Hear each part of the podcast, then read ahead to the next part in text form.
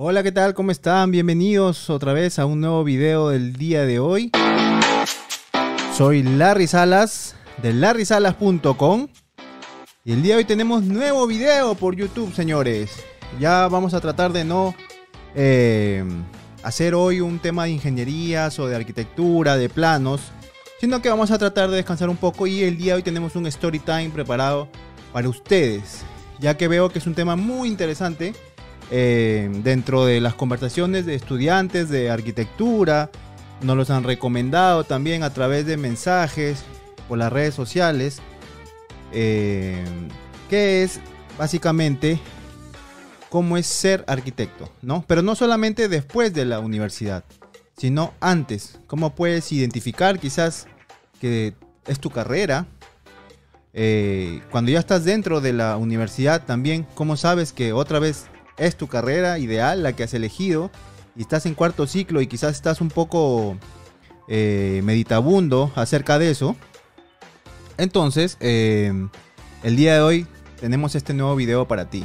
Disculparán que tengo un pequeño hematoma que me casi me sacado la frente en un golpe, pero bueno.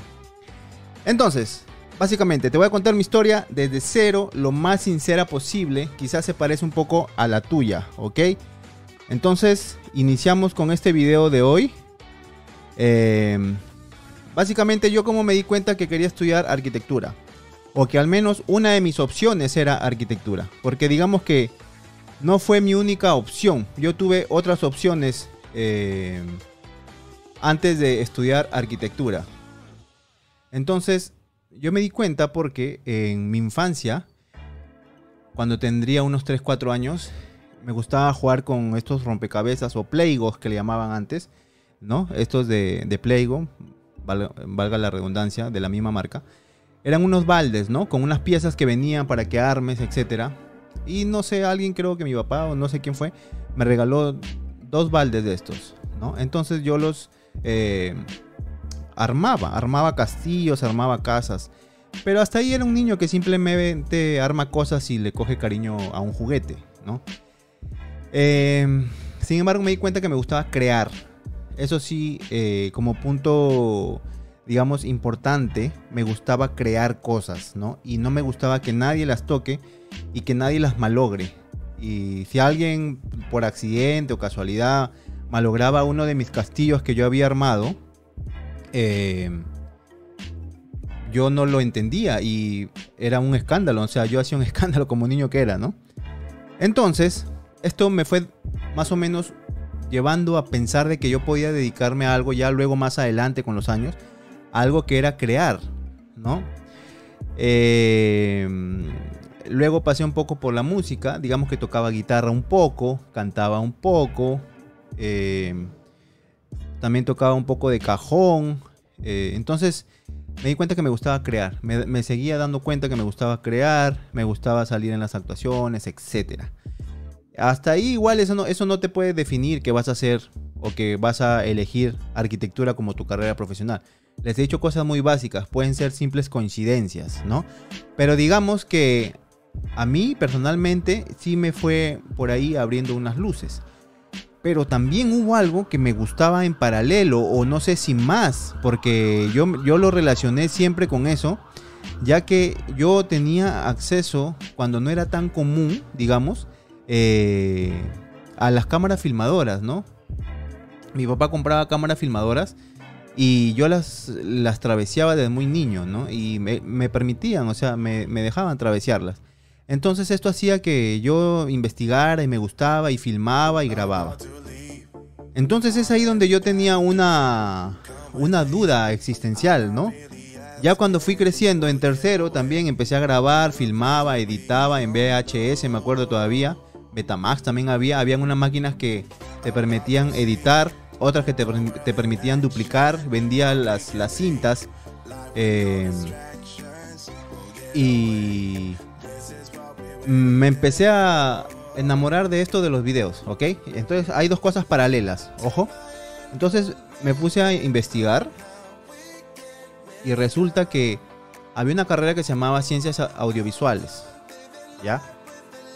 Entonces eh, yo quería estudiar eso, Ahora, si tú me preguntas al día de hoy si estás completamente seguro que querías estudiar arquitectura o estás completamente seguro que querías estudiar ciencias eh, audiovisuales, no te sabría responder todavía porque me siguen apasionando ambas cosas. Y quizás siento que he logrado encontrar el punto en el que se unen las dos, en el que se, digamos, puedo compartir las dos cosas que me apasionaban, las puedo filtrar en una sola, meterlas en una licuadora y el día de hoy hacer este tipo de videos, ¿no? Donde se trata de ayudar o simplemente compartir información para quien quiera la tome, ojalá que le sirva a mucha gente, ¿no? Entonces, para que veas que desde la época del colegio yo, yo ya estaba con esa duda, ¿no? Me gustaban mucho los videos, me gustaba mucho... Eh, eh, no sé, grabar, no sé, muchas cosas relacionadas a los videos me, gustaba. Pero también me gustaba crear, pintaba eh, al óleo, ¿no? Y siempre ahí desarrollando esas, esas pequeñas cosas.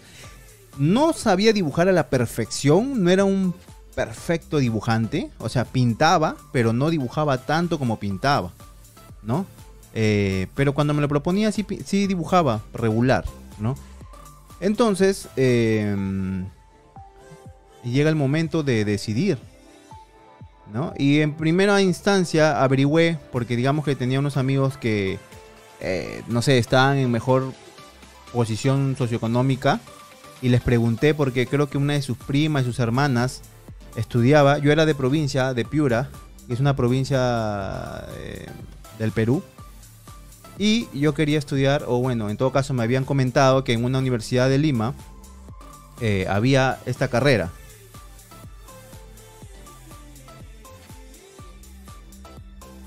Eh,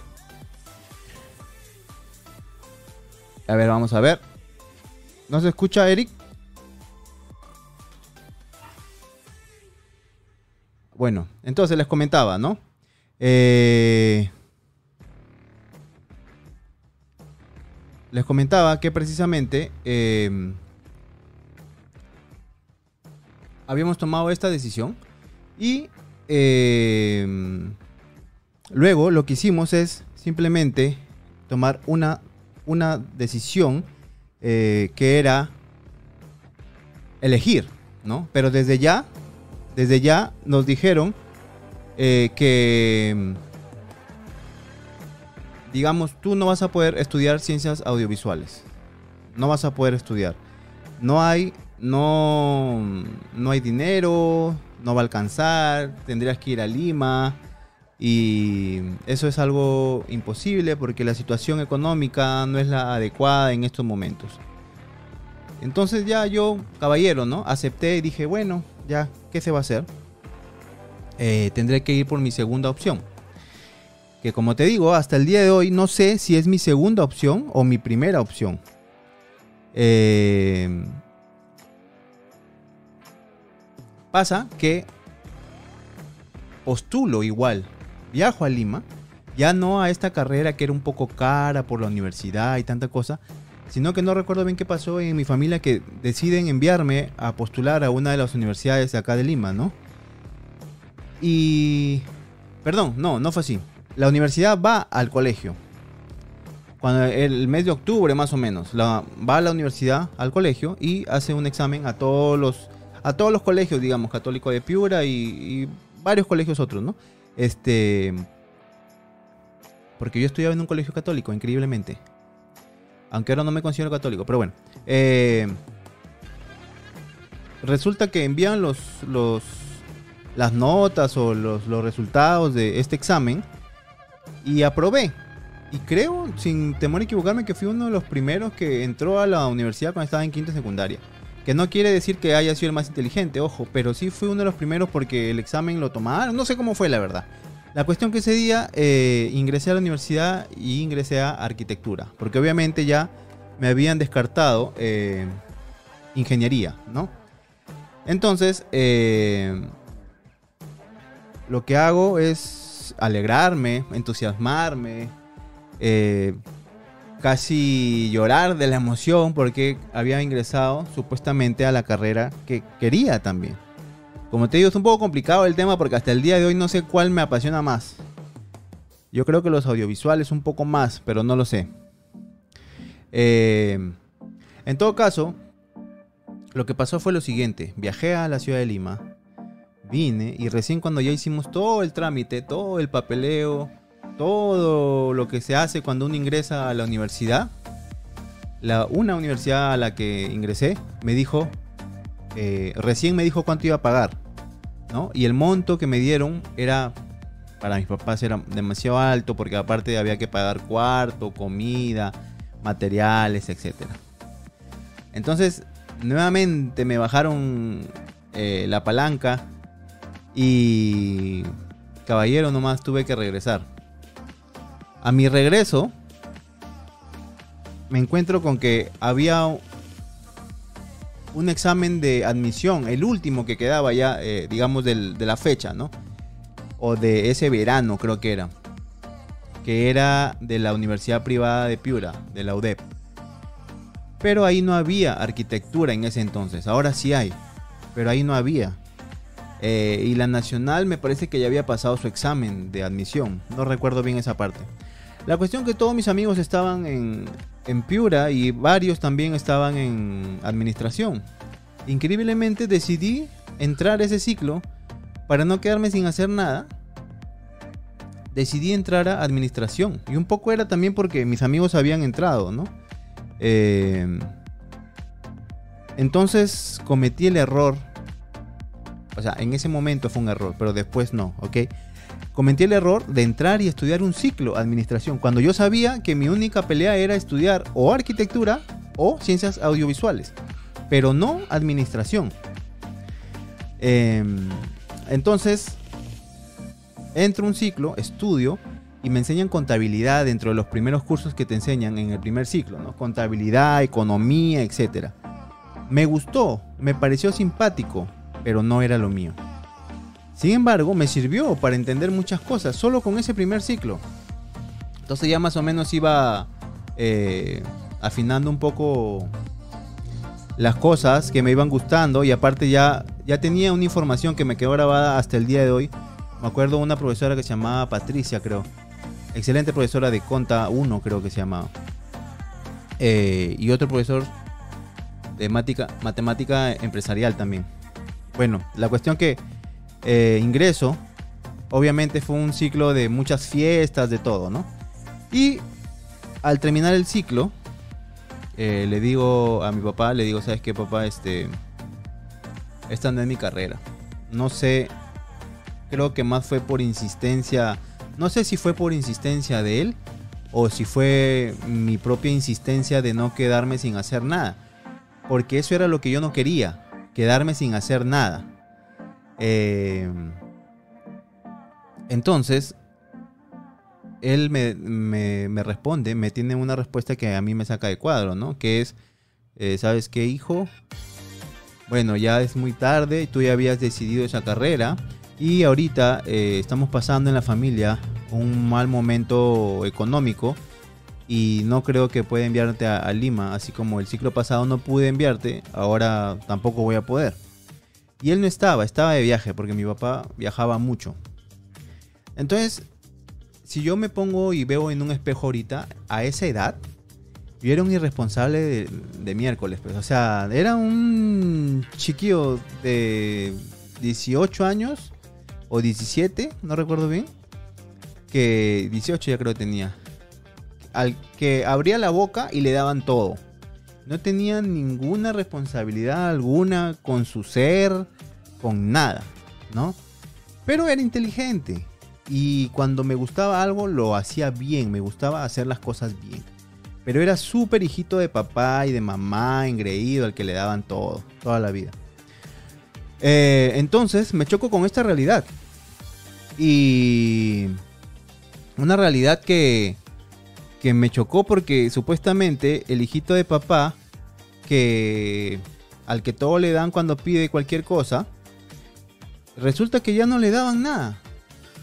Y no, y lo peor de todo es que le decían que no se va a poder ya, pues bueno, ¿para qué te equivocaste, no? Igual como que si seguía en la universidad, de repente también descansaba un ciclo. Entonces, eh, yo les cuento toda esta historia para que ojalá les sirva en algo, las partes buenas o las malas también, ¿no? Y, y le puedan compartir a alguien que está con la duda, ¿no? Porque creo que mi historia es un poquito particular, la verdad. Entonces, eh, ok, mi papá estaba de viaje y estaba, creo, estaba con problemas económicos. Eh, no recuerdo bien. Mi papá era contratista, desarrollaba obras, digamos. Eh, carreteras, ese tipo de cosas, ¿no? Pero algo había pasado con una obra, la verdad que no recuerdo, creo que le quedaron mal en los pagos, algo así fue. La cuestión que él no tenía, digamos, él no se acuerda ahora, pues, ¿no? Porque hay muchas partes que no se acuerda, lamentablemente. Eh, que yo sí me acuerdo porque las viví. Eh, lo que pasó ahí fue que yo, digamos, tomé la decisión porque él tenía una oficina en Piura, ¿ok? Entonces yo sentía que me ahogaba, es decir, me iba a quedar sin estudiar y yo quería estudiar porque creía que era muy bueno para lo que yo quería hacer, que era, en principio, lo primero que quise hacer fue estudiar ciencias audiovisuales. Después le dije periodismo, me dijo, anda por allá, no vas a estudiar eso. Después le dije muchas cosas relacionadas a la comunicación, ¿ok? Pero no, mm, digamos que, no sé, creo que no le gustaba mucho la, idea. Eh, pero cuando dije, ya bueno, arquitectura entonces, ya ahí sí, ¿no? Pero ya, ya había pasado mi oportunidad porque me había decidido ir a Lima otra vez a intentar a ver si me ponían una pensión más baja, todo. Y finalmente me dicen, no, ¿sabe qué, señor? Este, su pensión va a ser esta, ¿no? Y yo no tenía ni yo ni mi papá, entonces ya, caballero, tuve que regresar. Entonces, eh, cuando yo le digo esto, tomo la decisión, él tenía, me parece que una computadora, una fotocopiadora, eh, varias cosas ahí, en una oficina que ya no usaba, que estaban ahí tiradas, ¿no? Entonces, hablé con mi madre y le digo, mira, mamá, ¿sabes qué? Eh, yo quiero estudiar. Y mi papá ahorita está con muchos problemas. Y yo creo que yo lo voy a ayudar si yo hago esto. Hay que vender esas cosas que ya no se usan y que están que se malogran ahí de viejas. Para quizás eh, tener algo de ingresos y vamos los dos contigo a la universidad. Viajamos a Trujillo y eh, postulo y quizás queda algo de dinero, aunque sea lo mínimo para aguantar un ciclo o dos, hasta que mi papá, digamos, se, desarrolle y, se pueda reponer de este mal momento que lo hicieron pasar porque no le pagaron, algo así, no, no recuerdo. Y mi mamá me dijo en ese entonces, ya, hagámoslo, te apoyo. Y como yo era un poco vehemente con las cosas, eh, le dije, ya bueno, entonces lo hacemos, pusimos avisos, todo.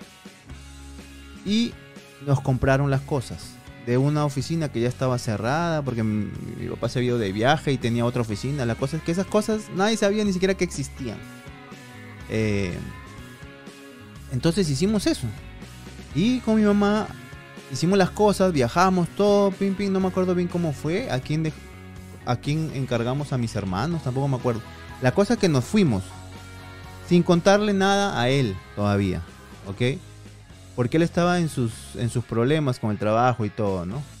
Muy, muy probable que si le contábamos en ese entonces no lo entendería. Eh, y fuimos, postulé, ingresé, busqué un cuarto donde vivir. Así todo así al guerrazo. Al guerrazo. No, tenía solo un colchón. Luego ya tuve una pequeña tarima. Hacía mis maquetas en una mesita una mesita de centro, de esas bajitas, ni siquiera tenía un tablero. O sea, una desgracia. El primer ciclo fue una desgracia total. Pero bien, porque, eh, no sé, tengo mucha nostalgia con ese primer ciclo. Entonces llega el segundo ciclo, ¿ok? Yo, ya, yo siempre sí con ese entusiasmo de querer estudiar, yo quería estudiar. Ojo que, digamos que mi familia era de situación económica media, ni media baja ni media alta, yo diría media. Eh, pero justo había coincidido con ese mal momento, ¿no? Entonces yo, yo no, o sea, no me quedaba tiempo para reclamar nada, yo simplemente me quedaba tiempo para actuar, tenía que moverme, porque yo sabía que si no me movía, cualquier cosa podía pasar. Entonces, eh, llega el segundo ciclo y ya como a mitad de ciclo, recibo la llamada de mi papá y me dice, perdón, vamos a retroceder un poco. Antes de que acabe el primer ciclo, donde a las justas ya estábamos llegando a terminar el ciclo, por ahí tuve bajas calificaciones en alguno que otro curso porque no tuve para los materiales, etc. Eh, lo llamo a, a, mi papá y le cuento lo que ha pasado, ¿no? Le digo, ¿sabes qué? Hicimos esto, tomamos esta decisión rápida porque queríamos ganar tiempo, porque finalmente cuando tú pierdes un ciclo, pierdes medio año de tu vida, eso es lo que pierdes, no es que, ah, ya, el próximo ciclo será. El próximo ciclo será. Toda esa gente que dice el próximo ciclo será, al final, y yo sé que si tú eres uno de esos y estás viendo este video, al final se arrepiente. Y se arrepiente de por vida. Entonces yo ya me había mentalizado de que no perdería ni un ciclo. ¿Ok? Entonces, eh,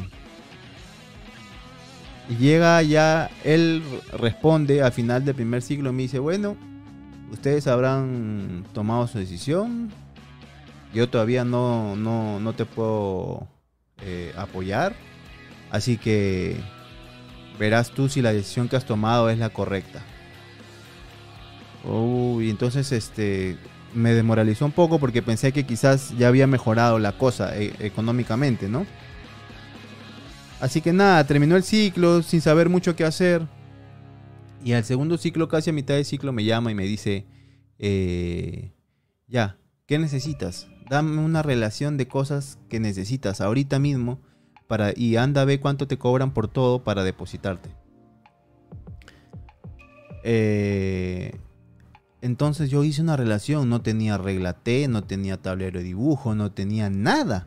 Había pasado prestando cosas así. Este. Y le hice pues una super lista, super relación y me compró absolutamente todo, digamos, ¿no?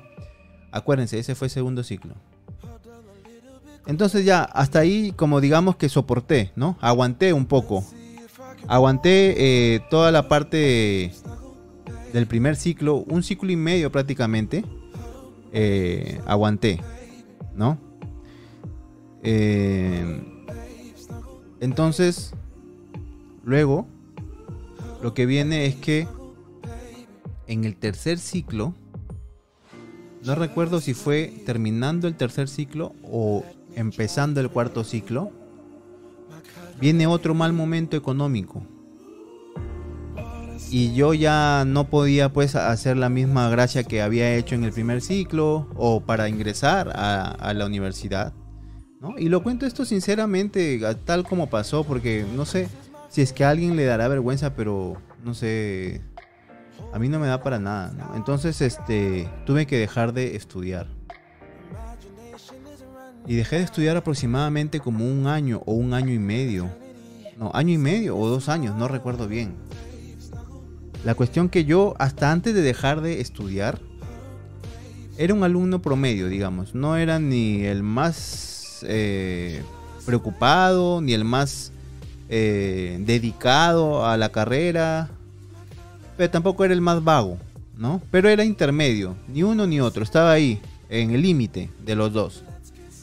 Eh, no aprovechaba mi tiempo, salía bastante con amigos de otras carreras que conocí, porque como uno vivía en pensión, en cuarto, y tú alquilabas un cuarto y estaban tus otros amigos, ¿no? Que eran de otras carreras. Entonces prácticamente era como tu familia, porque vivías con, puros chicos que eran de otras ciudades encima, ¿no? Entonces hizo varios grupos muy bonitos, que hasta el día de hoy mantenemos esa gran eh, amistad. Entonces, eh, vuelve a pasar este mal momento económico. ¿ya? Y yo ya desde ahí empezaba y dudaba. Y yo decía, quizás si hubiera estudiado ciencias audiovisuales, eh, alcanzaría. No podía entender qué pasaba. Eh, y eran más confrontaciones hacia, hacia mi familia. ¿no? Es decir, ¿por qué? ¿Por qué otra vez? Y esto y lo otro, que otra vez con lo mismo, que no hay apoyo, que yo solo quiero estudiar, etcétera, etcétera. Yo siempre así con esa con ese entusiasmo, vehemencia, ¿no? Entonces sentía como que estaba absolutamente solo en el mundo una vez más, ¿no? Y si la primera vez ya pude disponer unas cosas y tuve como aliada a mi mamá para vender esas cosas y con esa plata ir, estudiar, pagarme los estudios, al menos un ciclo o dos, ya esta vez ya no tenía cómo ya.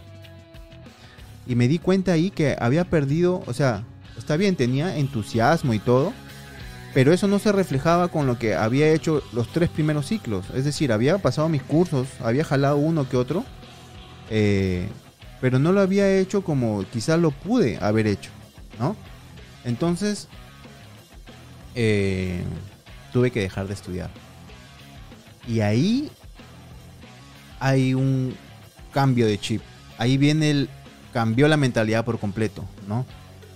Porque me eché la culpa a mí mismo, creo, en el sentido de que no aproveché bien esos tres primeros ciclos. Porque encima creo que tenía que llevar nuevamente un curso, había jalado topografía, creo que era un curso horrible. Eh, horrible, horrible, hasta ahorita me acuerdo me da dolor de cabeza. Este en ese año y medio, dos años, tuve que trabajar de muchas cosas. Obviamente, como tenía tercer ciclo de arquitectura, no sé, pues algo tengas un contacto, un buen contacto por ahí, quizás te tendrás un trabajo de arquitectura, ¿no? Pero tercer ciclo no sabes nada, es la verdad y la más dolorosa verdad. En tercer ciclo no sabes nada, tú crees que sabes, ya te crees arquitecto y, caminas un poco con el pecho erguido delante de tus amigos, pero en realidad no sabes nada. Entonces encontré trabajo, me acuerdo, en una sanguchería, donde irónicamente, antes de ir a pedir trabajo ahí, yo había ido a consumir ahí y era uno de los que más consumía. Em, y así, o trabajé en una librería, trabajé en muchas cosas. Eh, viajé acá a Lima, busqué trabajo por todos lados, encontré, después me, eh, no me pagaron, creo, salí, seguía buscando. Eh, gracias a una tía que siempre me ha apoyado, que ha sido una de las personas que más me ha apoyado en la vida, mi tía Irma.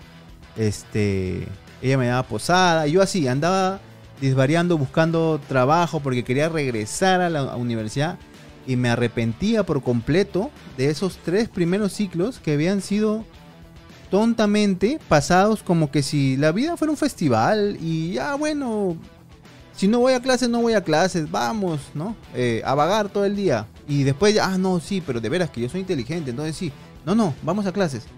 Y ese tipo de cosas tontas, ¿no? Entonces, ahí vino un, cambio, un change.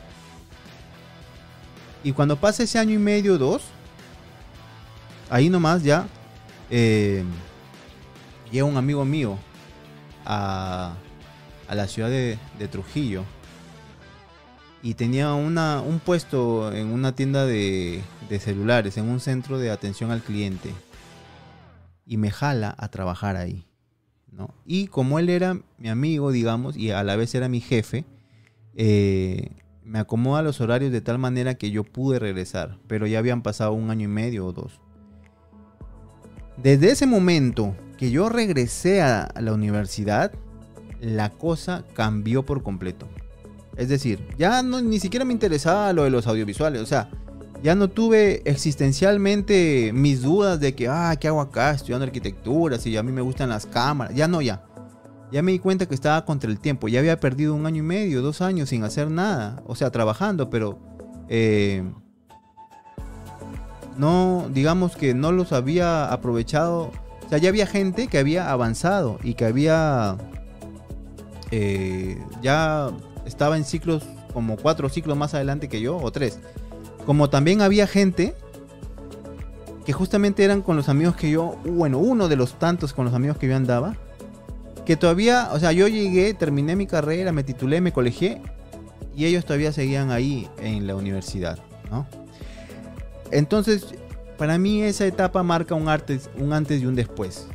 Es decir, ya no me interesó el hecho que les comento de los audiovisuales, de las cámaras, con arquitectura. Ya no era una pelea entre una y otra, entre cuál me gusta y cuál no, entre pucha, ¿por qué no estudié esto? ¿Por qué no me pudieron pagar esta carrera si yo quería esa carrera, que es la mía? Ya no hubo eso, ya no lo hubo, porque lo único que había ahora es recuperar el tiempo, ¿no?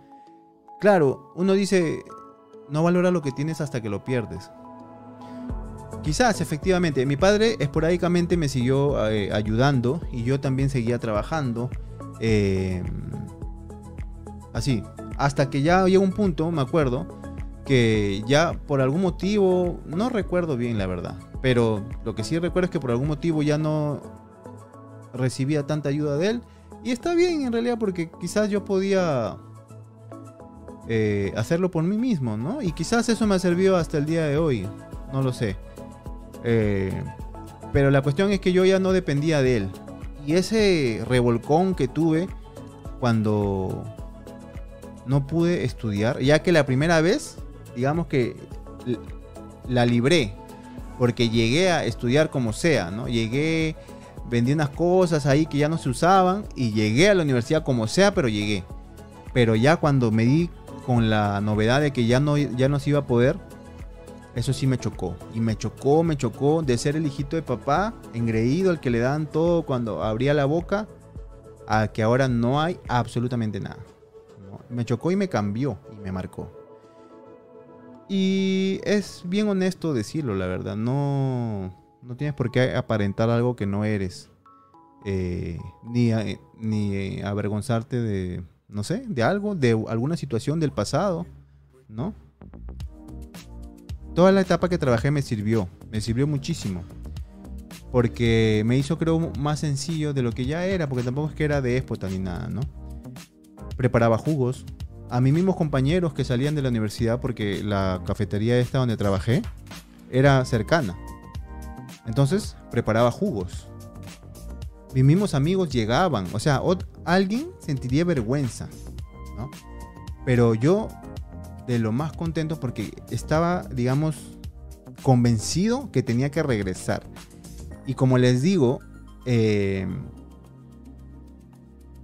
yo sentía y ya me había olvidado también del tema de, pucha, ¿qué hago estudiando esta carrera si quizás no es lo mío?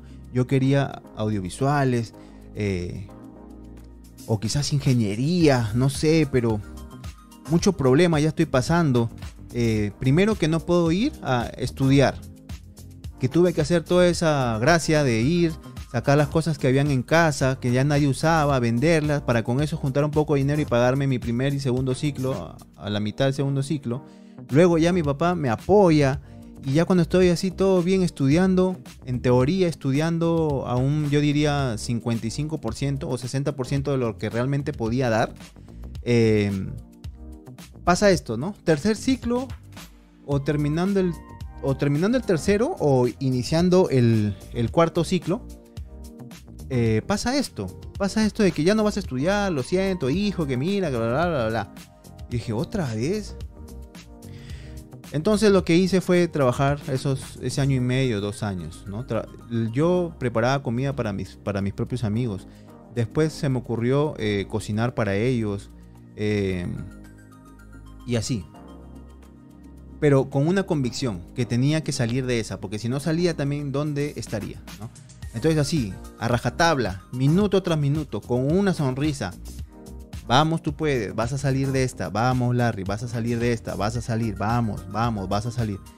Fueron dos años interminables, que también recibí ayuda de tres grandes amigos que tengo que son hermanos, que son los hermanos Salazar, a los cuales yo aprecio y eh, son mis hermanos de la vida, ¿no? Este, me, quedaba en el departamento de ellos, o sea, gratis. Son cosas que hace solamente amigos de verdad, ¿no?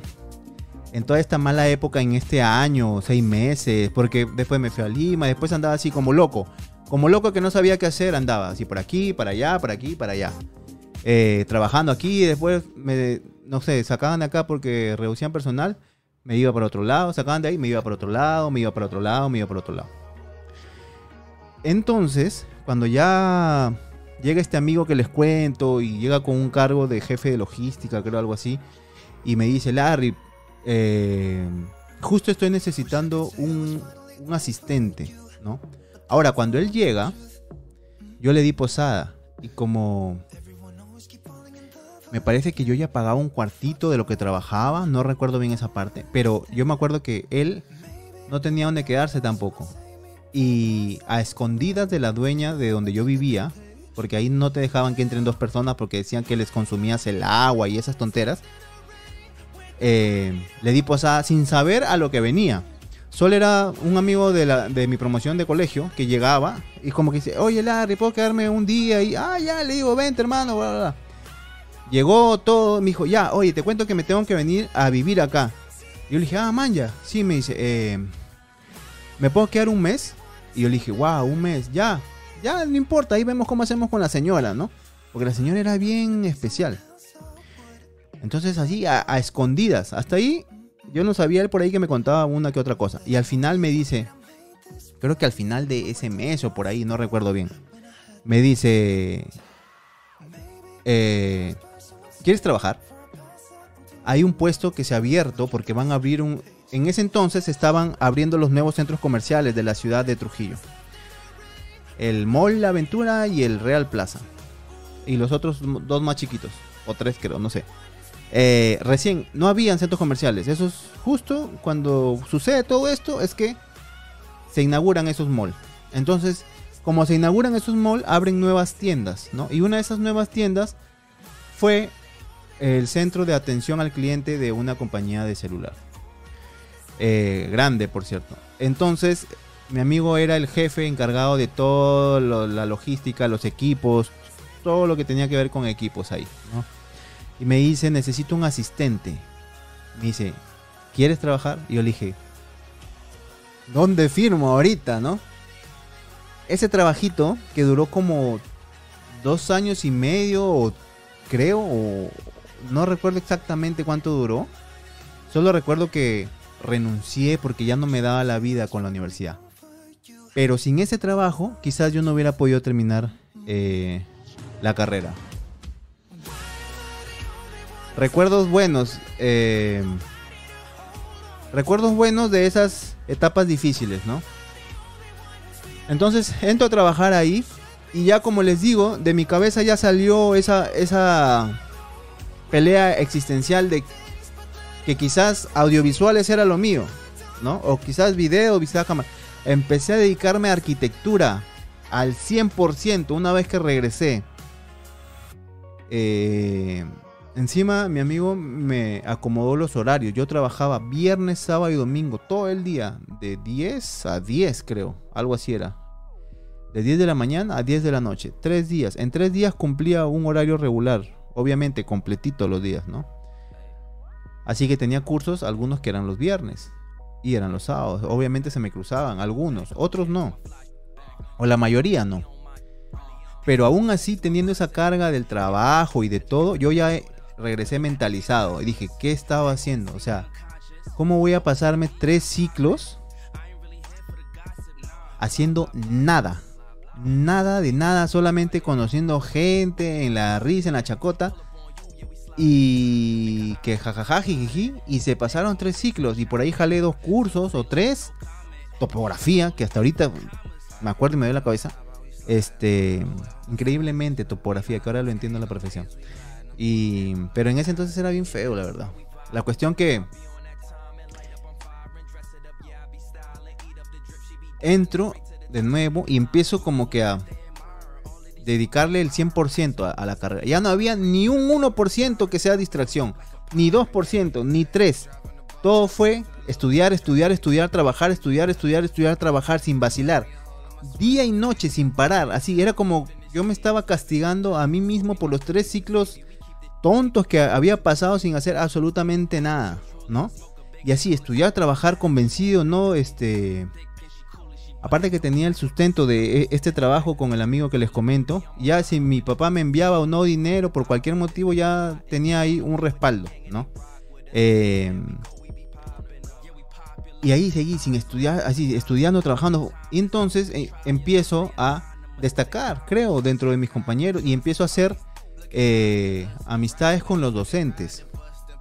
No sé, me verían las ganas, el ímpetu que yo tenía. Eh, no lo sé. La cuestión que me empiezan a encargar trabajos cuando yo estaba en octavo, noveno y décimo. ¿no? Me empiezan a encargar trabajos pequeños. Y de ahí viene la parte importante de que yo siempre les digo en estos videos y que espero que les sirva, que es que eh, investiguen las ingenierías, ¿no? Traveseen las ingenierías, no se peleen con las ingenierías, porque quizás puede ser una fuente de ingreso adicional. Bueno, es mi punto de vista y yo creo que no basta con ser solo arquitecto. Es, siempre lo voy a repetir en todos los en vivo, los videos, los podcasts, todo lo que hagamos. Siempre voy a sentir eso. No es suficiente con ser arquitecto. No te vas a dar abasto con solo eso. Tienes que tener otras pasiones, otras cosas que te motiven y que te ayuden a encender la llama quizás de ser arquitecto incluso, ¿no? pero solo ser arquitecto yo creo que no es suficiente. O quizás es una experiencia mía, quizás hay mucha gente que sí, oye, ¿qué está hablando este loco? Ser eh, arquitecto es lo máximo, porque somos bacanes. Mm. Considero que los arquitectos son muy orgullosos, la mayoría, el 99.9%. Y ni un arquitecto te va a decir nunca, no, ¿sabes qué, hermano? Me, me está yendo mal gano 2.000 soles o gano 1.500 soles, que vendrían a ser como 600 dólares. Eh, y sigo tres años ganando lo mismo, 2.500 soles, 2.000 soles.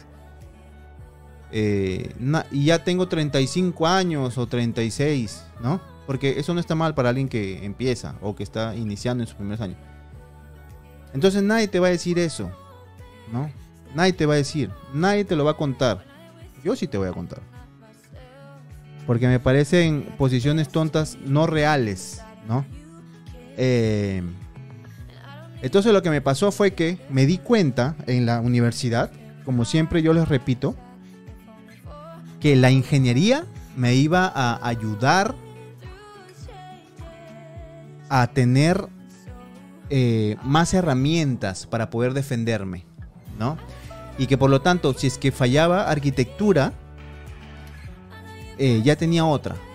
Y precisamente lo que empieza a pasar es que mis docentes eh, me contactan con sus ingenieros sanitarios y con sus ingenieros eléctricos para yo dibujar los planos.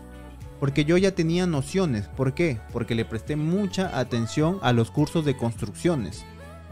Porque yo, o sea, yo todo lo veía, ya, entonces, a ver, si le dedico tiempo a esto, ah, de acá puedo sacar dinero, ya, entonces le voy a dedicar tiempo. Ah, a ver, si le dedico tiempo a esto, ah, ya, de acá puedo sacar otro ingreso. Si le dedico tiempo a esto, acá tengo. Eh, pero habían cosas que no me llamaban la, no sé, atención porque creía que era muchísimo tiempo. Dedicarle mucho tiempo a algo, eso sí no me llamaba la atención. Y porque aparte ya había gente que le dedicaba bastante tiempo a esas cosas, ¿no? Entonces, eh, desde ahí me di cuenta que saber ingeniería era importante. Y construcciones fue un curso y tuve la suerte que me enseñó el ingeniero Monzón, me acuerdo, eh, que te enseñaba a su estilo. Él parecía más arquitecto que ingeniero, ¿no? Eh, tenía un estilo particular de enseñar. Entonces, él hizo que me gusten las ingenierías, ¿no? Y hasta después de la universidad hemos hecho algún proyecto por ahí donde hemos eh, colaborado los dos y le guardo gran estima como los demás ingenieros sanitarios que por ejemplo el, ingeniero sanitario que me enseñó hasta el día de hoy trabajamos juntos eh, y así hubo esa amistad y yo increíblemente tenía 19 años 20 años creo o 21 ya no recuerdo bien eh, y eh, empezó a darse esto, ¿no? Entonces yo estaba en octavo, noveno y ya no me daba tiempo para el trabajo que tenía. Que no era despreciable porque ganaba 2.300 soles para ser estudiante, creo, o 2.000 soles, no recuerdo bien. Que eran como 600 dólares. A ver, 600 dólares, sí, más o menos, o 550 dólares, algo así. Mensual. Que no era nada mal, porque encima era solo fines de semana, claro, era todo el día. Y eran tres, viernes, sábado y domingo. Pero ahí estuvimos, sin parar, constantes, ahí, ahí, ahí, ahí, un día tras otro, amanecí, todos los días me acostaba a las 3, 4 de la mañana, me levantaba 7 de la mañana para clases, 7 y media, Luego por ahí en los salones me dormía un rato.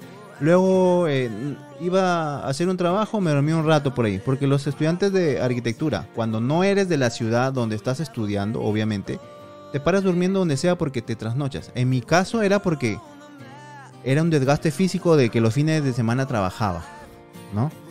Entonces, como te comento, me empecé a, a mí mismo a castigar y a decir, oye, Larry, has sido bien tonto para dejar pasar tres ciclos o cuatro quizás y no haber dado el 100%.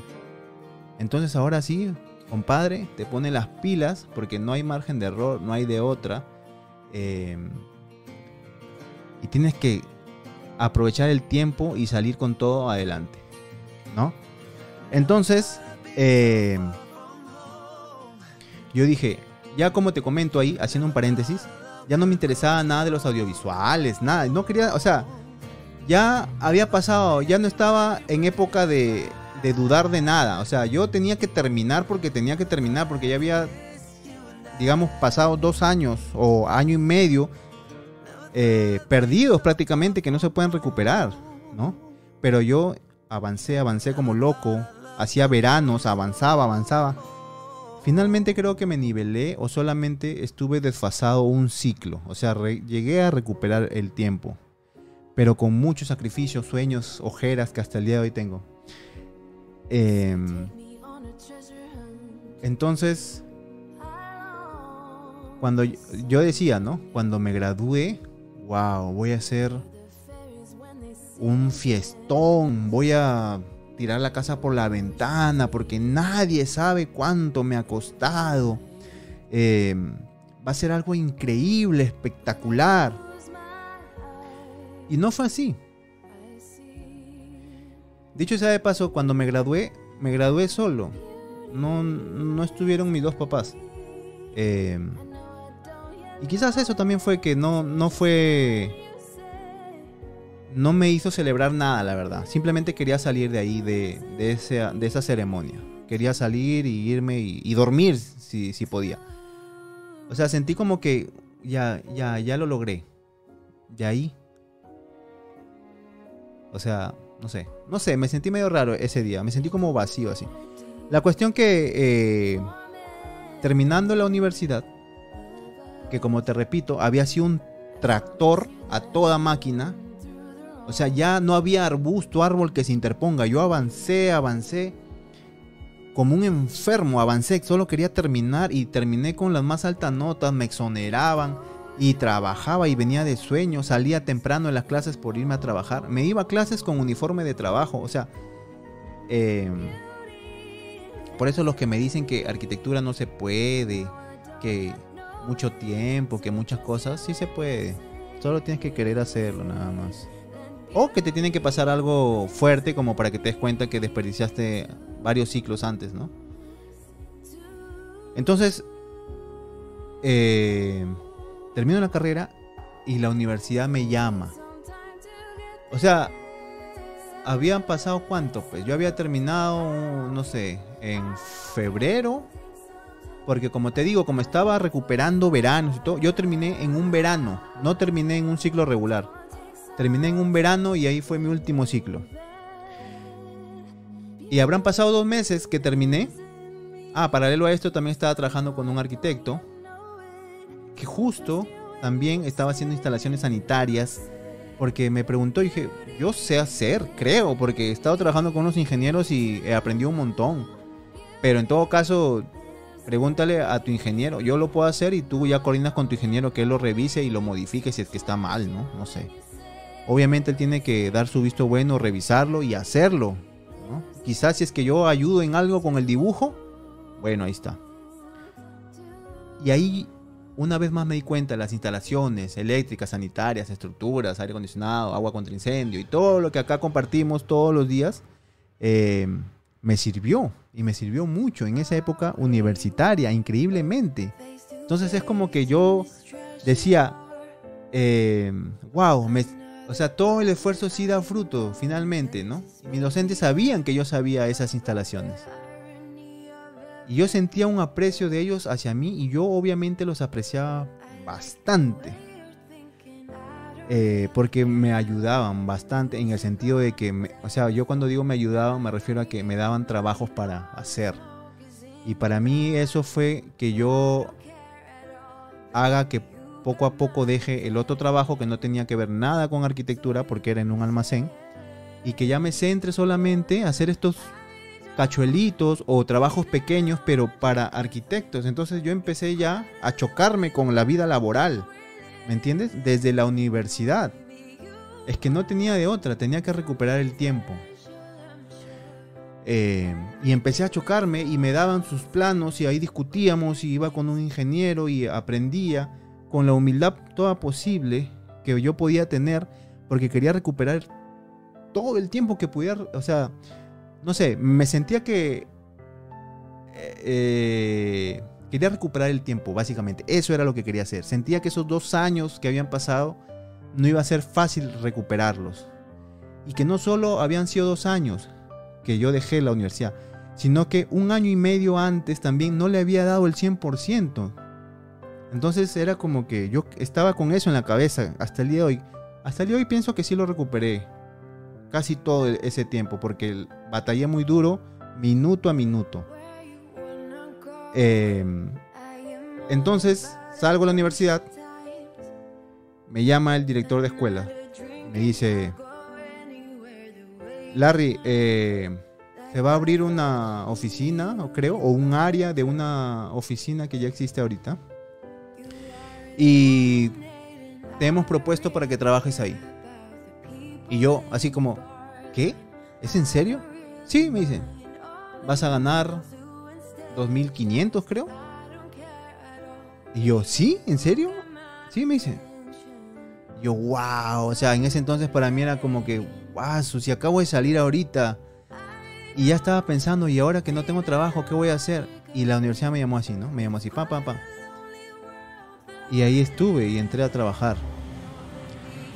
¿Y quiénes eran mis jefes directos? Mis docentes. Porque digamos que los docentes también participaban del área administrativa, ¿no? Ahora, esto suena muy bonito y todo, ¿no? Pero fueron épocas muy difíciles, de mucho esfuerzo, cansancio, lágrimas, eh, muchas batallas. eran, eran batallas todos los días. Todos los días era una batalla nueva. Por eso es que cuando me llaman y me dicen, Larry, este, ya Creo que algo así como, ¿cuándo es tu graduación? Tal, si, ya, pero ya tienes tú esto. No, bueno, soy bachiller. Eh, no, ni bachiller era, egresado nomás era. Eh, me dice, ya bueno, igual, ¿sabes qué te hemos propuesto? Vas a estar en, en un equipo de infraestructura y vas a trabajar con tal arquitecto y con tal eh, arquitecto. Que para mí eran, que eran mis docentes, ¿no? Y que eran personas mucho más mayores que yo y que yo decía, wow, voy a trabajar con ellos como que me sentí que ya era parte pues de un staff de arquitectos, que precisamente eran las personas con las que yo había hecho ya algún trabajo, a excepción de mi jefe directo. Que no lo conocía, o sea, lo conocía por nombre, pero nunca yo había tratado nada con él, ¿no? Pero en ese trabajo yo aprendí muchísimo, muchísimo, muchísimo, tanto del trabajo en sí, como de las personas que, tuvieron a cargo esa oficina, mis jefes, mis jefes directos. Y tuvieron muchas, eh, digamos, me permitieron muchas cosas. Por ejemplo, yo ploteé mi tesis ahí. Eh, sin, sin pagar nada. Me dijeron, plotea nomás y acá hay un plotter, plotea nomás para tu tesis. Eh, me ayudaban bastante en cuanto a los trámites para poder yo salir rápido y ser, digamos, titularme rápido, ¿no? Ellos decían que yo ya tenía que estar en, el mundo laboral porque yo ya tenía cierta cancha que ya venía desde, desde la época del cuando era estudiante de pregrado. Entonces, ahí lo que sucede es que em, me llego a titular, estando ahí, trabajando ahí, me colegio, me titulo, todo, o sea, ya no era egresado, ya había sido bachiller, mi bachillerato lo convalidé por trabajo, eh, y luego ya la colegiatura y todo esto ya lo hice, digamos, por convalidando mi tesis, ¿no? Obviamente. Entonces pido un aumento. Y eh, me lo niegan, no mis jefes directos, sino un jefe que era una cabeza más arriba todavía, o un rango más arriba. Me lo niega, dice, no, no, no, no. Ah, ya, ok. Eh, renuncio, pues, ¿no? Renuncio y voy. Me olvidé de contarles un tema muy importante. Eh, renuncio. Ahí vamos a hacer un paréntesis, ¿ya? Renuncio, ya. En el último ciclo de la universidad, conocí a un amigo, mi gran amigo del alma, eh, que se llama Freddy Avanto.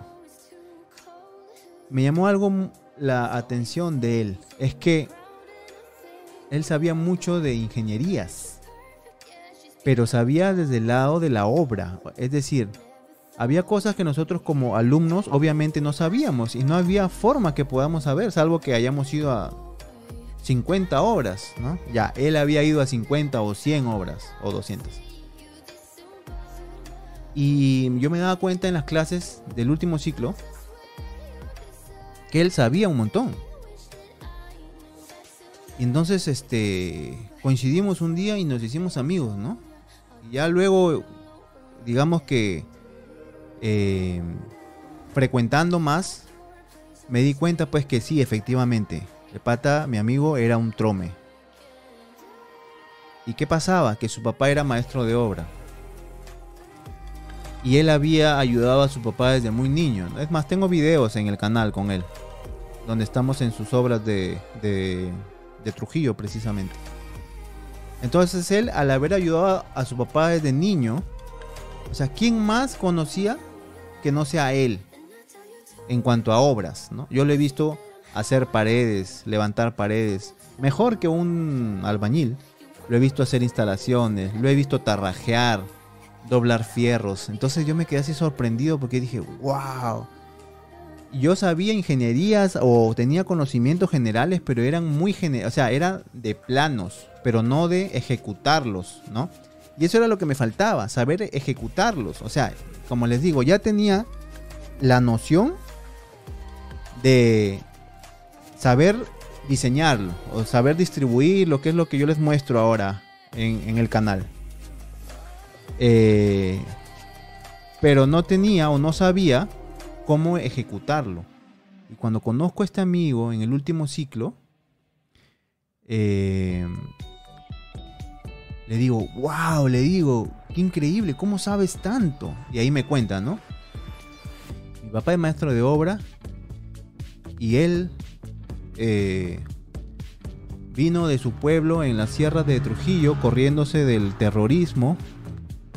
Y bueno, nos ha dado la vida que tenemos, se ha sacado el ancho por nosotros, sus hijos, todos mis hermanos son profesionales, uno es médico y así, la otra es profesora creo, y yo soy arquitecto. Y yo lo he ayudado porque él era el único hijo hombre. A mi papá desde que yo tengo 10 años, creo, algo así. Eh, he cargado lata, he cargado cemento, he cargado piedras. Entonces yo dije, wow, ¿qué tal historia? Este amigo a mí me enseñó bastante. Yo de él aprendí muchísimo. Y hasta el día de hoy se lo digo. Y él sabe, yo aprendí muchísimo de él. Empezamos a ir a las obras de su papá. Y luego él ya también empezó a a tener algunas obras pequeñas todavía, creo, en, ese entonces, cuando estábamos en la universidad todavía. Y empecé a descubrir el mundo de las obras. Ya no era solo saber diseñarlo, ya no era solo, eh, digamos, verlo en el plano, ah, qué bonito, sí, yo lo sé diseñar. No, ya era ejecutarlo y yo verlo y decía, wow, a mí me parecía un mundo espectacular. Yo en paralelo ya ni me acordaba de los eh, audiovisuales, ¿no? Yo decía, ya, o sea, yo ya estaba enamorado de mi carrera, la verdad. Porque como les digo, sentí que había perdido mucho tiempo. Ya no tenía de otra ni tiempo, ni, ni alma, ni vida que aguante que yo pretenda cambiarme de carrera. Entonces, eh, este amigo, cuando ya terminamos la universidad, estábamos sin plata, creo, los dos en ese entonces. Juntamos algo de dinero eh, y formamos una pequeña empresa. Apenas terminamos la universidad, o antes, o por ahí, simultáneo. Y la verdad yo aprendí bastante de él en toda esa época, ¿no? Donde hemos estado juntos como empresa, como socios. Eh, importante, importante contarte esto porque observa que cada cosita es una pieza más de rompecabezas, ¿ya? O sea, no creas que así un día amaneció esta persona que estás viendo aquí con, este, con esta cámara en YouTube y ya, sabía todo así, bueno, porque es, no sé, pues un genio y tanta cosa. Olvídate, eso no es así. Ha sido eh, pasito a pasito, duro y complicado también, porque el, tema laboral no es que sea así, wow, hay mucha competencia. La cuestión que, bueno, nos hicimos socios y estuvimos andando juntos buen tiempo, ¿no? Hicimos obras ya y empezamos a ejecutar obras. Yo aprendí mucho de él, aprendía cada vez más, aprendía más, aprendía más. Eh, cada vez lo ayudaba más. Y así estuvimos juntos. En paralelo a eso, yo entré a, como, como te comento, ¿no? Eso fue casi en paralelo de cuando me llaman y me dicen, Larry, vas a entrar a trabajar. Entonces yo decía, ah, tenemos la empresa con mi amigo que recién hemos salido y éramos como dos personas responsables, sí, pero dos jóvenes, bien jóvenes, que tienen una empresa que ni siquiera saben cómo llevarla. Eh, y aparte teníamos, yo tenía trabajo en la universidad. Y me piden en la universidad ya luego de unos meses que lleve otro, otra persona más, asistente. Y obviamente lo llevé a él, ¿no? Y ahí estuvimos ahí haciendo, trabajando juntos en la universidad y aparte hacíamos fuera de la universidad también nuestros trabajos ya independientes. Entonces, lo que te quiero decir con esto es que cada pieza del rompecabezas sirve para que finalmente vayas armando la parte final, ¿no? Em, luego, cuando ya yo renuncio, decido renunciar. Había ya estado como dos años o tres en la universidad, en el área de infraestructura, en el área de proyectos. Em, renuncio y me voy, viajo y decido eh, mudarme a la ciudad de Piura. Y como te digo, ya veníamos haciendo cosas con mi amigo. Ciudad de, Ciudad de Piura, de donde yo soy, dicho sea de paso. Entonces, ya hacíamos cosas con él. Hicimos una casa, luego hicimos un hotel, luego hicimos un almacén textil, luego hicimos, eh, ¿qué más? Un multifamiliar, luego en Trujillo también, luego regresamos a Piura. Eh, empezamos ahí. Entonces quizás esa decisión de renunciar fue buena. Pero como te digo, todo parece bonita la historia, ¿no? El tema es que hay un desfase de fechas ahí. Es decir, no. Digamos, si hubieran sido tres obras o cuatro obras o diez al año, genial. Pero no, eran como que después de regular tiempo, ¿no? Y como nosotros no habíamos estudiado en Piura, a pesar de que yo era de Piura, no tenía contactos de Piura, ¿no? y la gente de Piura es muy cerrada. Ya tienen su grupo de la Universidad Nacional y todo. Eh, y como también yo terminé la universidad y la universidad me jaló directamente a trabajar ahí y luego viajé, ya no tampoco no tenía contactos en la ciudad de Trujillo. Entonces eh, decidimos andar con todo, ir a Trujillo, hacer obras, fuimos a Piura, fuimos a Colán, a la playa, eh, hicimos también un hotel, luego hicimos una casa. Hasta que ya decidimos este, que como él tenía más obras en Trujillo y yo seguía con obras en Piura, decidimos separarnos, ¿no? En muy buenos términos, porque hasta el día de hoy somos amigos del alma. Eh, y ya cada uno siguió adelante. Pero llega un punto en que yo digo, ya como que me aburrí. O sea, ya, es que lo que nosotros más hacíamos era sistema de albañilería confinada, ¿no? Muros de ladrillo, concreto, columna, viga, losa, losa aligerada, etc.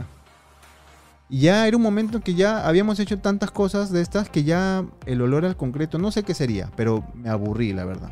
Sin embargo, lo hacía, obviamente, porque era, era un trabajo, ¿no? Era un ingreso, digamos.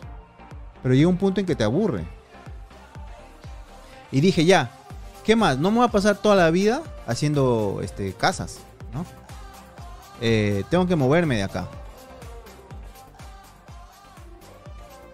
Eh, entonces, yo estaba pasando por un. por un momento así medio complicado familiar. Eh, y justo me llaman para ir a viajar a otra provincia y hacer una obra. ¿No? Voy, realizo la obra, todo.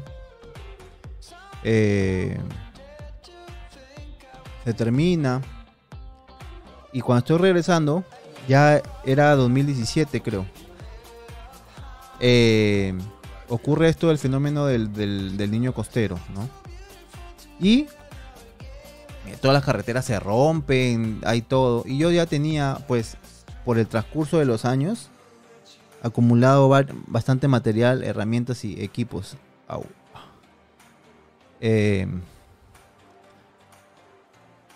Y lo perdimos en ese fenómeno del niño costero, ¿no? Se perdió todo ahí. Absolutamente todo lo perdimos. Era un camión como de ¿cuántas toneladas? ¿20? 10, no recuerdo bien. Pero era un camión grande, grande, grande.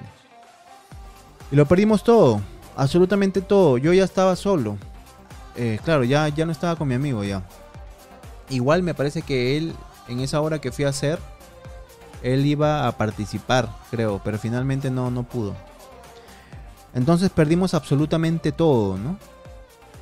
Y encima la, la situación fue malísima, porque cuando el 2017 hubo lo de los desbordes y todo. Eh, fue, una, fue un año duro, duro, duro. Regresamos a, a Piura, me acuerdo, y ya no había nada de trabajo. Por más que decían que sí, que la reconstrucción. Quizás sí, pero claro, si tienes tu tío, tu amigo ahí metido en, el estado, ¿no? Eh, donde al toque nomás se llama, ay, sí, fulanito, tienes para acá. Pero si no conoces a nadie, digamos, con esas con esos contactos medios este medios rápidos eh, obviamente eras un mortal más como todos los mortales que estábamos afectados porque no se podía salir porque llovía todo el día hubo el desborde eh, por todo por todo lo que pasó eh, entonces ese año fue un año muy difícil anterior a ello un año antes o dos, yo ya había venido a la ciudad de Lima.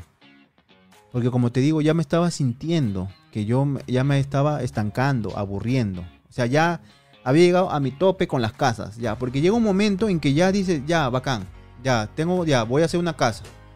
Y ahí, o sea, ya es como que ya conoces el mismo procedimiento, ¿no? Ya tienes las columnas, el vaciado, el concreto, el concreto premezclado, la losa, el encofrado, luego. Pero llega un momento, al menos a mí me pasa, o me pasó, que ya dije, ya, pero ya, eso ya lo he hecho tantas veces que ya eh, quiero hacer otra cosa, quiero conocer otro sistema constructivo. Entonces, antes del 2017, que es el año que te cuento, donde fue muy difícil, eh, por el fenómeno del niño costero, que todas las lluvias, el desborde y todo, dos años antes o tres, cuando estaba en plena construcción, como te digo, con mi amigo, estábamos haciendo eso, yo viajo a Lima Viajo por un año y medio, creo, o un año. Y aquí viene otra anécdota para que te sirva a ti que me estás viendo. Mandé mi currículum. Perdón, no. Hablé con un amigo entonces y le dije, oye, tú que eres de Lima, ¿me puedes recomendar un trabajo algo? Y me contactó en ese entonces, increíblemente, con una persona que hasta el día de hoy tengo contacto con ella. Eh, y me, así, de la noche a la mañana entré y ya estaba ahí trabajando. Efectivamente, me sirvieron ahí los contactos, de los que hace ratito te decía. Eh, pero no del Estado, pues si no era así un amigo que te hace, te recomienda, ¿no? Por ahí, oye, tengo un amigo que tiene un trabajo. Entonces, eh, ya entré y trabajé. Este contacto vio como yo trabajaba. Ya nos conocimos, hicimos un primer contacto. Luego se terminó ese trabajo. Y presento otra vez mi currículum. Ojo, yo ya venía de hacer casas. O sea, otra vez estaba como que ya, ¿sabes qué? Ya no, ya tengo que empezar de cero. Entonces ya no voy a ser Larry el constructor de casas, sino el residente o el supervisor, lo que sea, el asistente, no me importa, pero yo quería aprender otras cosas. Entonces llego y eh, pido trabajo en una empresa. ¿Sabes qué pasa? En la empresa me dicen, eh, ¿tienes experiencia en oficinas? Sistema drywall, agua contra incendio, detección y alarma. Y yo digo, sí, claro.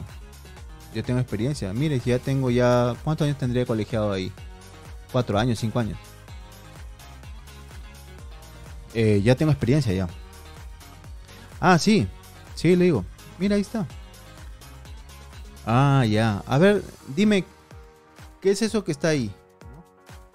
Entonces yo le ah, eso es un detector. Porque un detector, o sea, algún momento había preguntado, ¿qué será eso? Un detector. Pero era lo único que sabía, porque habían otras cosas en el techo que si me hacía una pregunta más, yo ya no sabía qué era.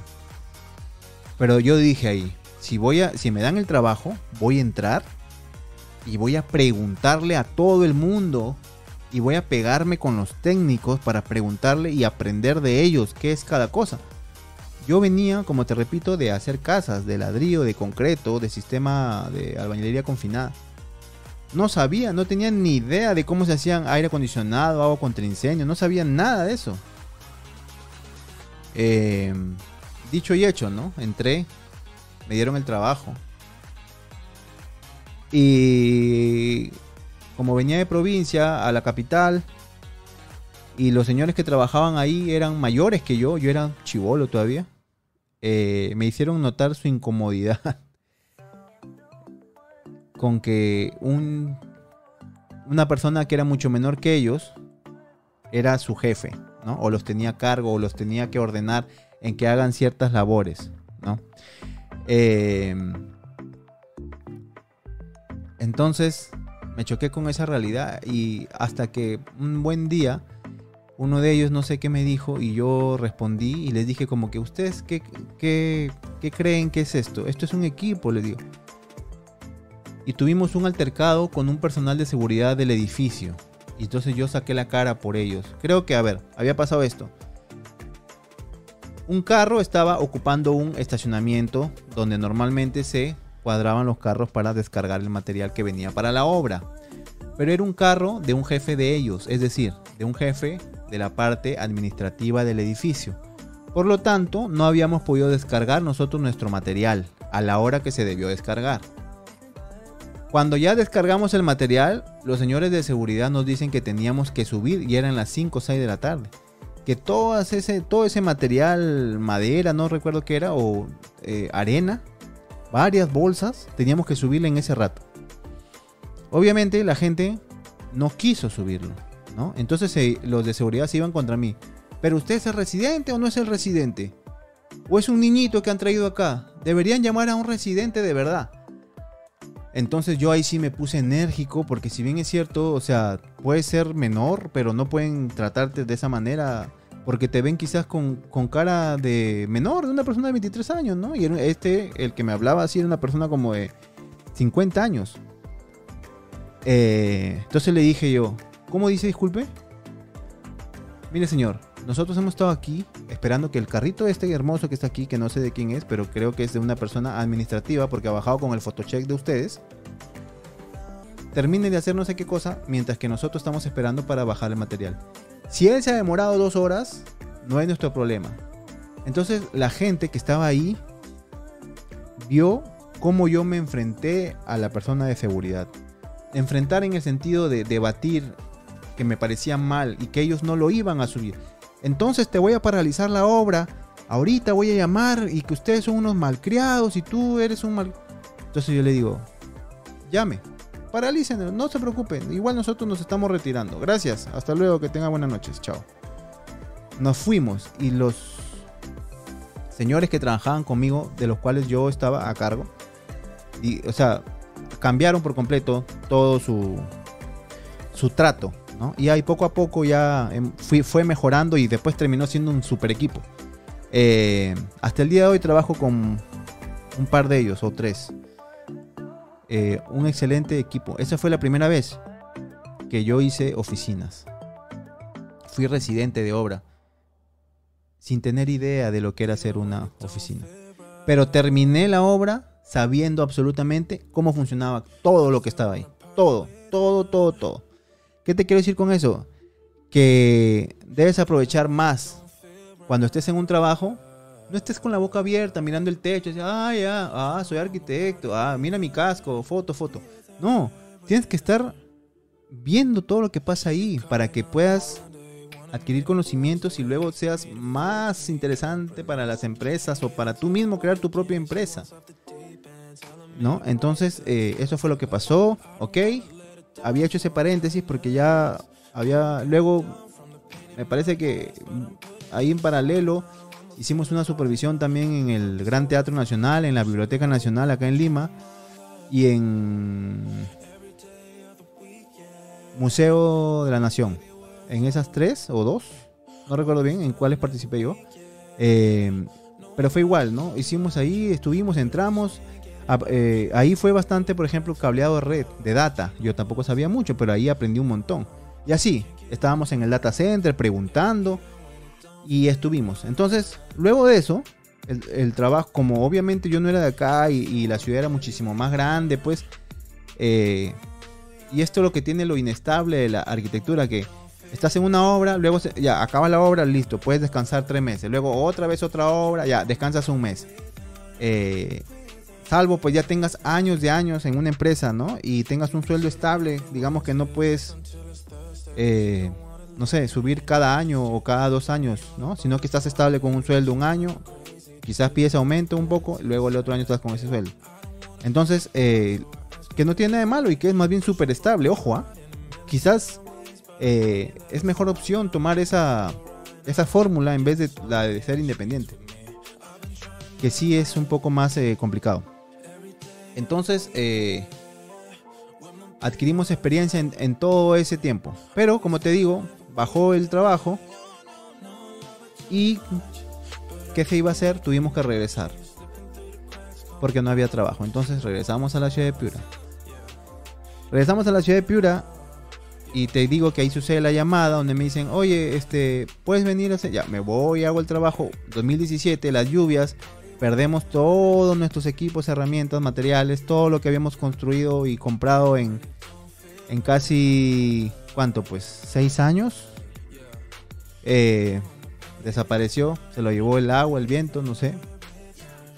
Eh, ya, y ese año estábamos un poco desesperados yo necesitaba un impulso para poder, porque yo decía, acá en Piura, al menos para arquitectura, sin conocer a nadie, sin tener padrino, sin tener los amigos de la universidad, porque no había estudiado ahí, sin tener ni un contacto, sin tener nada, em, iba a ser más complicado.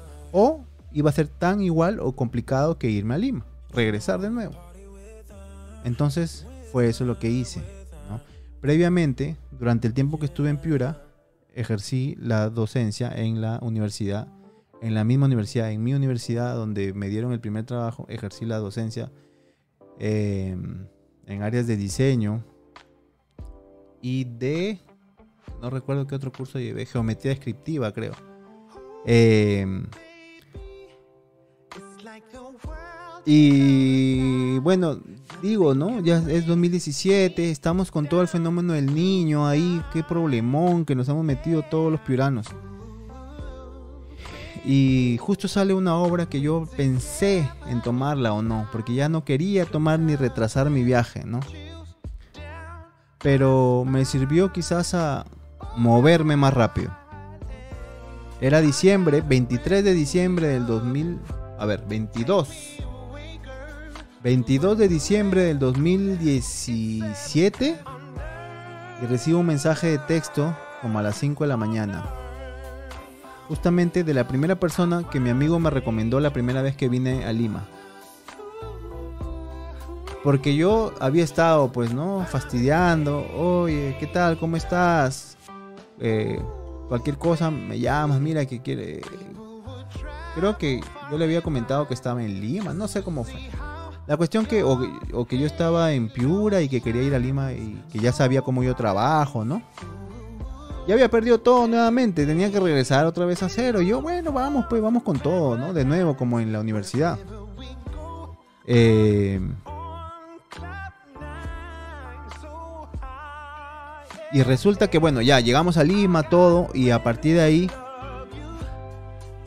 digamos que todo empezó de nuevo, fue una nueva historia. Ya todo lo anterior fue otra historia. La, la época de la universidad también fue otra historia. La época que trabajé para la universidad acá fue otra vez borrón y cuenta nueva. Empecé de cero como supervisor. Ya había tenido la experiencia de ese año y medio o dos años que te cuento, donde entré siendo residente sin saber nada, pero que aprendí ahí en el camino diario, aprendía así todo lo que hacían, aprendía, preguntaba, eh, conversaba con los supervisores y todo. Entonces, este, ya vine a hacer residencia, supervisión. Igual, en este trabajo que me llama e, este amigo antes de, regresar cuando se me pierden todas las cosas, eh, en este trabajo hice mucho de lo que había aprendido en la primera vez que estuve haciendo oficinas. Todo, mucho de lo que aprendí, e incluso el personal de esa primera vez que te cuento que era un poco primero eh, frío, así todo prepotente, el personal porque eran mayores que yo algunos. Ese mismo personal me llevé yo a, a provincia. Entonces empiezo de nuevo en Lima, Y de nuevo empezamos desde cero. Siendo supervisor, residente, eh, habiendo conocido ya un poco más, ahí obviamente conocimos más todavía lo que son oficinas. Eh, coincido con un grupo muy bueno, un grupo humano muy bueno con los que trabajé y de los cuales he aprendido un montón, un montón, así, millonésimos de aprendizajes para la vida en general, no solo para la arquitectura. Un grupo de amigos con los que hasta ahorita eh, coincidimos. ¿Y a dónde quiero llegar con todo esto? Eh, queridos amigos que están viendo este, este video. Nada es fácil. Nada es fácil. Y no siempre se va a dar lo que tú quieres. No vas a tener quizás la forma como hacerlo, pero está en ti que tú finalmente lo logres hacer. ¿Cómo crees que tú y yo ahorita estamos comunicándonos? ¿Cómo? ¿Cómo crees que yo sé usar este micro? ¿Cómo crees que yo sé hacer este en vivo, este directo? Porque finalmente pude apalancar lo que realmente me apasiona, que son los audiovisuales y lo pude complementar con la arquitectura y con la ingeniería. ¿Me entiendes? O sea, pude engranarlo. Eh, si bien es cierto, es un proyecto que todavía tenemos ya un año en YouTube, pero no nos pensamos mover de YouTube y pensamos que esto siga creciendo, pero exponencialmente. Todos los días trabajamos para que esto crezca muchísimo más. Y estamos metidos en muchas cosas que quizás no tienen que ver hasta con arquitectura. A lo que voy es que cada pieza que tú vas avanzando y vas pensando fríamente, sin odios, sin venganzas con, que alguien te hizo algo, déjalos ahí.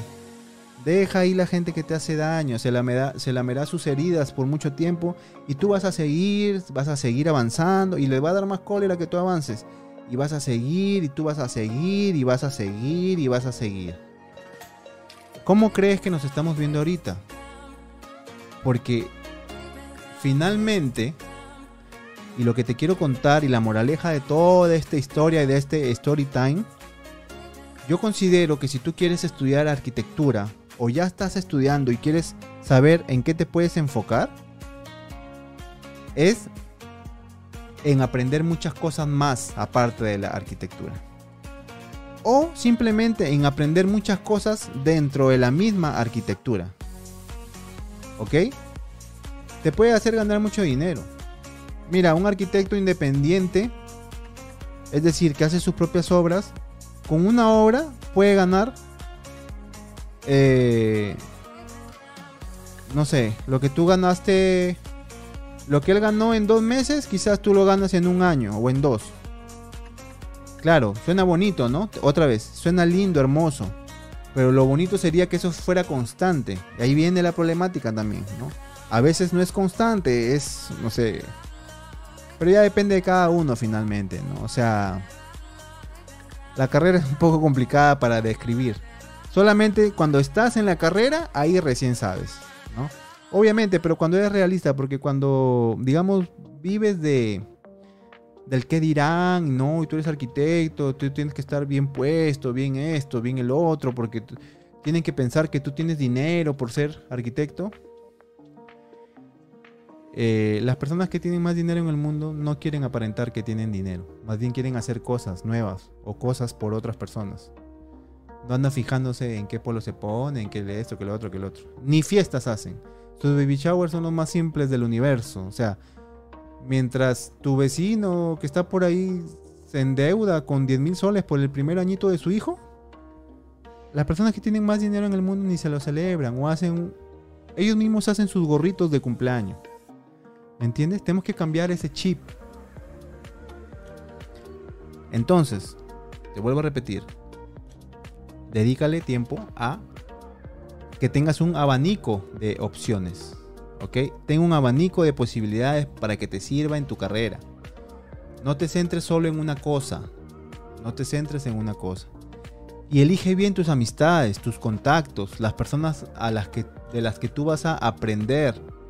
Elígelas. No te vayas a equivocar y aprendas cosas que no son correctas. Porque después te va a pasar factura. Y si tienes proyectos locos y que quieres emprender y sacarle la vuelta a esta pandemia, porque quizás hay una fase 2 y vuelven a, a dar cuarentena, esperemos que no, obviamente. Pero ya tienes un plan B, ¿me entiendes? Es lo que siempre te repito en este canal. No esperes que suceda eso para recién ponerte las pilas. Ya el 2020 nos demostró que eso no es así, ¿no? Eh, si pensabas que este story time iba a terminar en y bueno, me hice millonario, olvídalo, no es así. Eh, pero sí, una persona que hace muchísimas cosas y que todo ahorita está enfocado en este canal y en dar todo el conocimiento posible. Porque toda esa experiencia que te cuento de haber estado en una obra, en otra obra, haciendo casas hasta el cansancio, hasta decir ya no quiero, ya me aburrí, ya no quiero, quiero hacer otra cosa. Luego en almacenes industriales de una hectárea, en oficinas hasta el cansancio también, habiendo ejecutado sus propias oficinas. Em, obviamente todavía me falta aprender muchísimo. Así, así estoy contra lo que otras personas saben, ¿no? Pero la diferencia entre esas otras personas que saben así y esta, este humilde servidor que es así, es que este poquito, este poquito yo te estoy enseñando a ti, ¿no? o tratando al menos de compartir contigo. Así que señores, eh, si querían saber cuánto puede ganar un arquitecto, ya les dije, o se los comento en todo caso si no se los he dicho. Tenemos un video exclusivamente de eso, de honorarios del arquitecto, pero no está de más. En una municipalidad tú puedes ganar aproximadamente 2.000 soles o 2.500, que eso en dólares son 600 dólares aproximadamente. En una obra como asistente quizás puede ganar exactamente lo mismo como asistente de obra. En una empresa de diseño, de dibujo, al inicio quizás puedes ganar por ahí lo mismo, después puedes pasar a 3.000 o 1.000 dólares, que son como 3.500 soles, eh, y estar por ahí. Luego, si tú eres residente o asistente de residencia o supervisor, puedes ganar aproximadamente estándar entre 4.000 a 7000. Entre 4000 a 7000 puedes ganar si eres residente supervisor. Si eres supervisor, vamos a suponer, si eres supervisor de 5 a 7 y si eres residente de, de 4 a 6. Ok, eh, no sé, como jefe de proyectos quizás obviamente puedes ganar más. 8, 10, 8 mil, 10 mil soles, que en dólares vendrían a ser 2 mil dólares o 2 mil 500. Eh, y así. Pero como siempre te digo, siempre, siempre va a depender exclusivamente de ti y de nada, nadie más que no sea de ti. ¿Ok? Si tú crees que la carrera de arquitectura es fácil, no, amigo, no es fácil. Te vas a desvelar, pasar tiempo, vas a estudiar historia, geometría, eh, mucha historia. Vas a estudiar, eh, ¿qué más? A ver, matemática también vas a llevar, vas a llevar física, o al menos en la malla curricular, curricular cuando yo llevé era eso. Eh, topografía, dibujo, diseño, expresión gráfica 1, 2, 3, 4, diseño asistido por computadora, donde te enseñan los software, eh, creatividad. Yo llevaba fotografía, todo este tipo de cosas, ¿no? Cada vez se hace un poco más complejo. Sí, efectivamente, porque tiene que ser así, ¿no? Eh, como te vuelvo a repetir, a lo que voy es que simplemente eh, hagas o trates de hacer lo que te recomienda una persona que ya pasó por eso. Ponle todas las pilas, pero ponle las pilas a tener más opciones para que cuando termines tu carrera puedas tener un plan B, un plan C, un plan D, ¿no? Acuérdate, hubo una pandemia hace poco donde todos estuvieron encerrados. Obviamente las obras paralizaron. Entonces, ¿qué hubiera pasado si tú estás trabajando y dependes solo de ese trabajo? ¿Entiendes? Espero que te haya servido este video. No olvides que parte también de lo que nosotros hacemos acá es obviamente eh, compartir información, pero es darte a conocer. Si te das cuenta tú y yo ya me conoces, ya sabes mi nombre. En algún momento si alguien te pregunta, oye, ¿has visto un arquitecto que se llama Larry Sala? Ya vas a... Ah, sí, no es el del canal de... Ya, eso es una estrategia. ¿Me entiendes? Entonces tú tienes que por eso, tienes que abrir tus abanicos. No puedes solamente centrarte en una sola cosa. Porque quizás un día te pasa lo que a mí. Que llevas seis años trabajando y de pronto viene una lluvia y te lleva todas tus cosas. Lo que en seis años habías comprado se lo lleva en un segundo. ¿No? ¿Y qué haces? Y no tienes a papi o a mami que, te ayude y que te soluciona todo en la vida, sino que eres tú solo. Porque así, así debes afrontar las cosas, debes estar solo. ¿Qué haces? ¿Lloras? O sea, no, tienes que reinventarte. ¿No? Así que señores, espero que les haya gustado este video del día de hoy. Hacía un video, un story time eh, que les quería contar hace mucho tiempo, simplemente para tratar de motivar a la gente que no todo es color de rosa, no todo es así, ay, qué bonito, todo es fácil, no. Todo tiene un detrás, todo tiene una historia y cada uno tiene una historia, ¿no? Obviamente nadie va a estar contando sus dramas a nadie, porque todas las personas viven situaciones diferentes eh, y las enfocan de diferente manera también, ¿no? Entonces, que tengan una muy buena noche. Los esperamos mañana en otro video aquí en Larry Salas de larrysalas.com. Así que nos vemos hasta mañana. Chau, chau, chau, chau, chau, chau.